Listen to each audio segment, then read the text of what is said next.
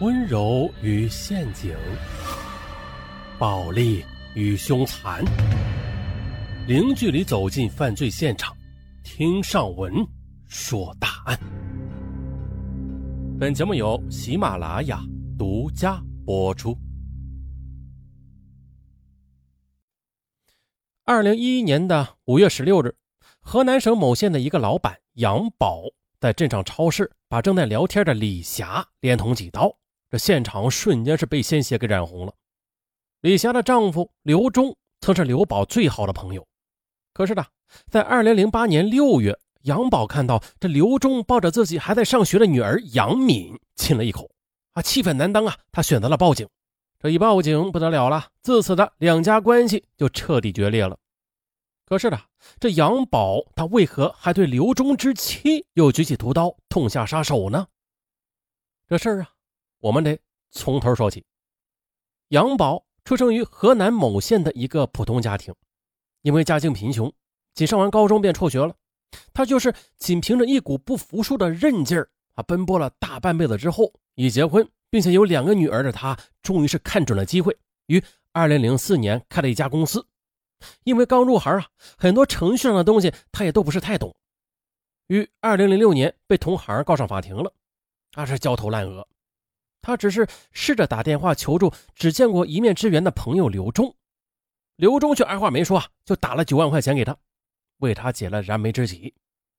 自那以后的杨宝跟刘忠变成了关系很铁的哥们了。不过幸好呢，接下来很顺利，杨宝公司很快就盈利了。他几次对刘忠提及还钱的事但是啊，刘忠他总说不急着用钱啊，所以一直拖到了二零零七年六月。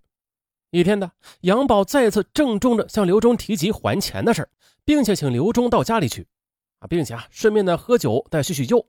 刘忠他爽快的答应了。可是恰巧的，杨宝突然呢接到电话，要出去处理一件非常棘手的事他打电话给刘忠，让他一定在家里等他，啊，半个小时之后，他一定会准时的回家陪着刘忠喝酒的。而此时呢，杨宝家里只有已经考取职业技校学院的女儿杨敏。他正在午睡呢，啊，看着爸爸好友来了，他只得起床替爸爸招待客人。因为刘忠跟爸爸杨宝关系很熟，所以这杨敏也没有意识到应该去换套衣服见客比较稳妥，而是穿着睡衣热情的出来给刘忠倒茶拿水果。可是这六月的天气很热啊，杨敏的睡衣又很单薄，这身体的曲线那是若隐若现，啊。看到已经长大成人的杨敏，如同一朵含苞欲放的花朵，在自己眼前是晃来晃去。刘忠心里是一阵悸动。啊，几分钟之后呢，刘忠终于是控制不住了啊！突然呢，伸出手来摸了摸坐在一旁杨敏的头，问他：“敏敏，大学毕业之后打算去哪里工作呀？”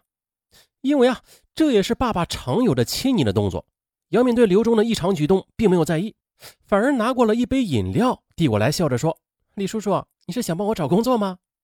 看杨敏没有拒绝自己，还有刘忠终于是抑制不住了，把杨敏就往怀里这么一拉，就狂吻起来。看到熟悉的刘叔叔动作与表情突然变得狰狞可怖，杨敏吓得一边尖叫一边拼命的挣扎，并且狠狠的咬了刘忠一口。然而这兽性大发的刘忠却不管不顾了啊，拼命的扯起杨敏的衣服来。也就在两人撕扯之间呢，杨宝正好回家了啊，看到眼前这一幕。杨宝气愤呐，冲上去，冲着刘忠的脸就是狠狠的一拳。这一拳呢，一下子就把刘忠打回了现实。哎呀，看到杨宝从天而降，刘忠这才发现自己竟然做出这般荒唐的事儿，瞬间的羞愧的无地自容，一句话也不说，逃也似的跑了出去。哎呀，想到女儿被最好的朋友给猥亵了，当天晚上呀，杨宝的心就如同猫抓般的难受。就在夫妻俩为报警与不报警的问题在讨论一夜也没有结果的时候，没成想呢，第二天一大早，刘忠却提着礼物登门拜访了。啊，他希望杨宝能够原谅他啊，说只要杨宝答应不把这件事张扬出去，那以前这杨宝欠的钱呢啊就不用还了。哎我去，见刘忠竟然想用钱来让自己妥协，还在犹豫不决的杨宝，他很快的就下定了决心，不顾妻子的阻拦，当着刘忠的面啊。报了警，而且怕警察不受理。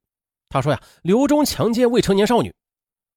当警车长鸣的靠上刘忠离开时候，这邻居们一下子就围了上来，这消息就不胫而走了，大家也是议论纷纷。啊，在公安局，刘忠对自己的所作所为供认不讳，但他说了，那不是强奸未遂啊，只是有猥亵的行为。最终呢，刘忠被公安机关关了半个月，并且处以一千五百元钱的罚款后，啊就被放了出来。由此，这两个曾经关系密切的家庭也自此决裂了。刘忠觉得这杨宝做事太绝了，所以呢，家人面前他是绝对不承认有猥亵杨敏的事还强调了那次只是长辈对孩子习惯性的亲昵的动作而已啊，只不过是让杨宝看到误会了。啊，这么一说呢，刘忠的爱人李霞，那自然呢是相信了丈夫的话。她觉得，如果真的有那事儿，那公安局怎么可能放丈夫回来呢？也正是因为这种想法的，二零零七年九月十二日，备受路人指点的李霞，她冲进杨宝的家，敲开门之后呢，进门之后扬手的就打了杨宝的女儿杨敏一记耳光。你小小年纪怎么这么坏呀？啊，自己丝毫未损就害人家进公安局，大白天不知道检点。非穿个什么睡衣在男人面前晃来晃去的，你这不存心勾引是什么？大吵大闹，引来成群看热闹的邻居。人们对这件事是充满了好奇心呐。李霞则趁机的四处宣扬起来，说杨宝因为欠刘忠的钱想赖账啊，便利用女儿来诋毁丈夫。现在呢，大家来看看啊，公安局查清楚这件事之后，已经把刘忠给放了。哎，经李霞的不懈努力啊，镇上人看到杨敏就指指点点的了。好像这事都错在杨敏啊，是他不知道检点，这才害了刘忠。刘忠帮了杨宝天大的忙，可是杨宝呢却恩将仇报。哎，这事儿啊做的太绝了。就这样呢，这事儿就这样传扬了出去。可是杨家人呢百口莫辩呐，特别是杨宝，他没有想到这舆论竟然会发生本质性的逆转。他气急败坏，却又无可奈何。啊，自己为了证明不是为了钱。他呀就把欠刘忠的钱给还了。可是经历了这件事之后，单纯的杨敏，他精神却受到重大的刺激，他变得不爱出门了，也不爱说话了，常常一个人呢是闷坐在家里流泪。而此时呢，刘忠的公司也出现了问题。自从刘忠从监狱里出来之后的，跟他合作的生意伙伴都纷纷的疏远他了，这公司已经到了入不敷出的地步。刘忠的老母亲因为此事也是气得一病不起。杨宝联想到刘忠曾经对自己的帮助，也不是说没有内疚之心的，可是事已至此了，他只得自私的希望此事不要再伤害到女儿。杨宝提前把杨敏送回学校，并且跟他说呀：“近期呢，即便是放假了啊，也先别回家了。他呢，希望时间能够抚平女儿内心的创伤。”杨宝与女儿分别的时候，他就说。女儿啊，如果以后有中意的男孩的话，你就跟他好吧。啊，长大了也该有另外一个男人来保护你了。毕竟呢，父母不能陪你一辈子呀。杨敏返校之后的，果然的寒暑假都不再回家了，而是打起了零工。听着电话里杨敏逐渐开朗的声音，杨宝夫妻悬着的心也是慢慢的放了下来。二零零九年九月的。大学毕业的杨敏在电话里羞怯的告诉父母，自己有了男朋友。而那时的杨宝啊，这资产已经积累是几百万了。他在电话里叮嘱杨敏说：“放假的时候就把男朋友带回家里，让他们呀把把关。”到了二零零九年的十月的，杨敏找到了一份会计的工作，就把男友张博带回家里给杨宝夫妻过目。张博是北京人，家境殷实，父母都是大学教授。典型的知识分子家庭，看到张博举止是彬彬有礼，对杨敏也是体贴有加，杨宝夫妻那是相当的满意。可谁曾想的，这十月十六日，张博一个人上街买东西，正巧的在路上遇见了李霞。哎呦，李霞呀，他又想起来了，哎呀，当年害得老公被抓的杨敏啊，现在居然带着这么帅的男朋友回家了。李霞是气不打一处来呀。她故意的和旁人添油加醋的，大声的聊着杨敏的过去。张博听了之后啊，提着东西就匆匆的返回去质问杨敏。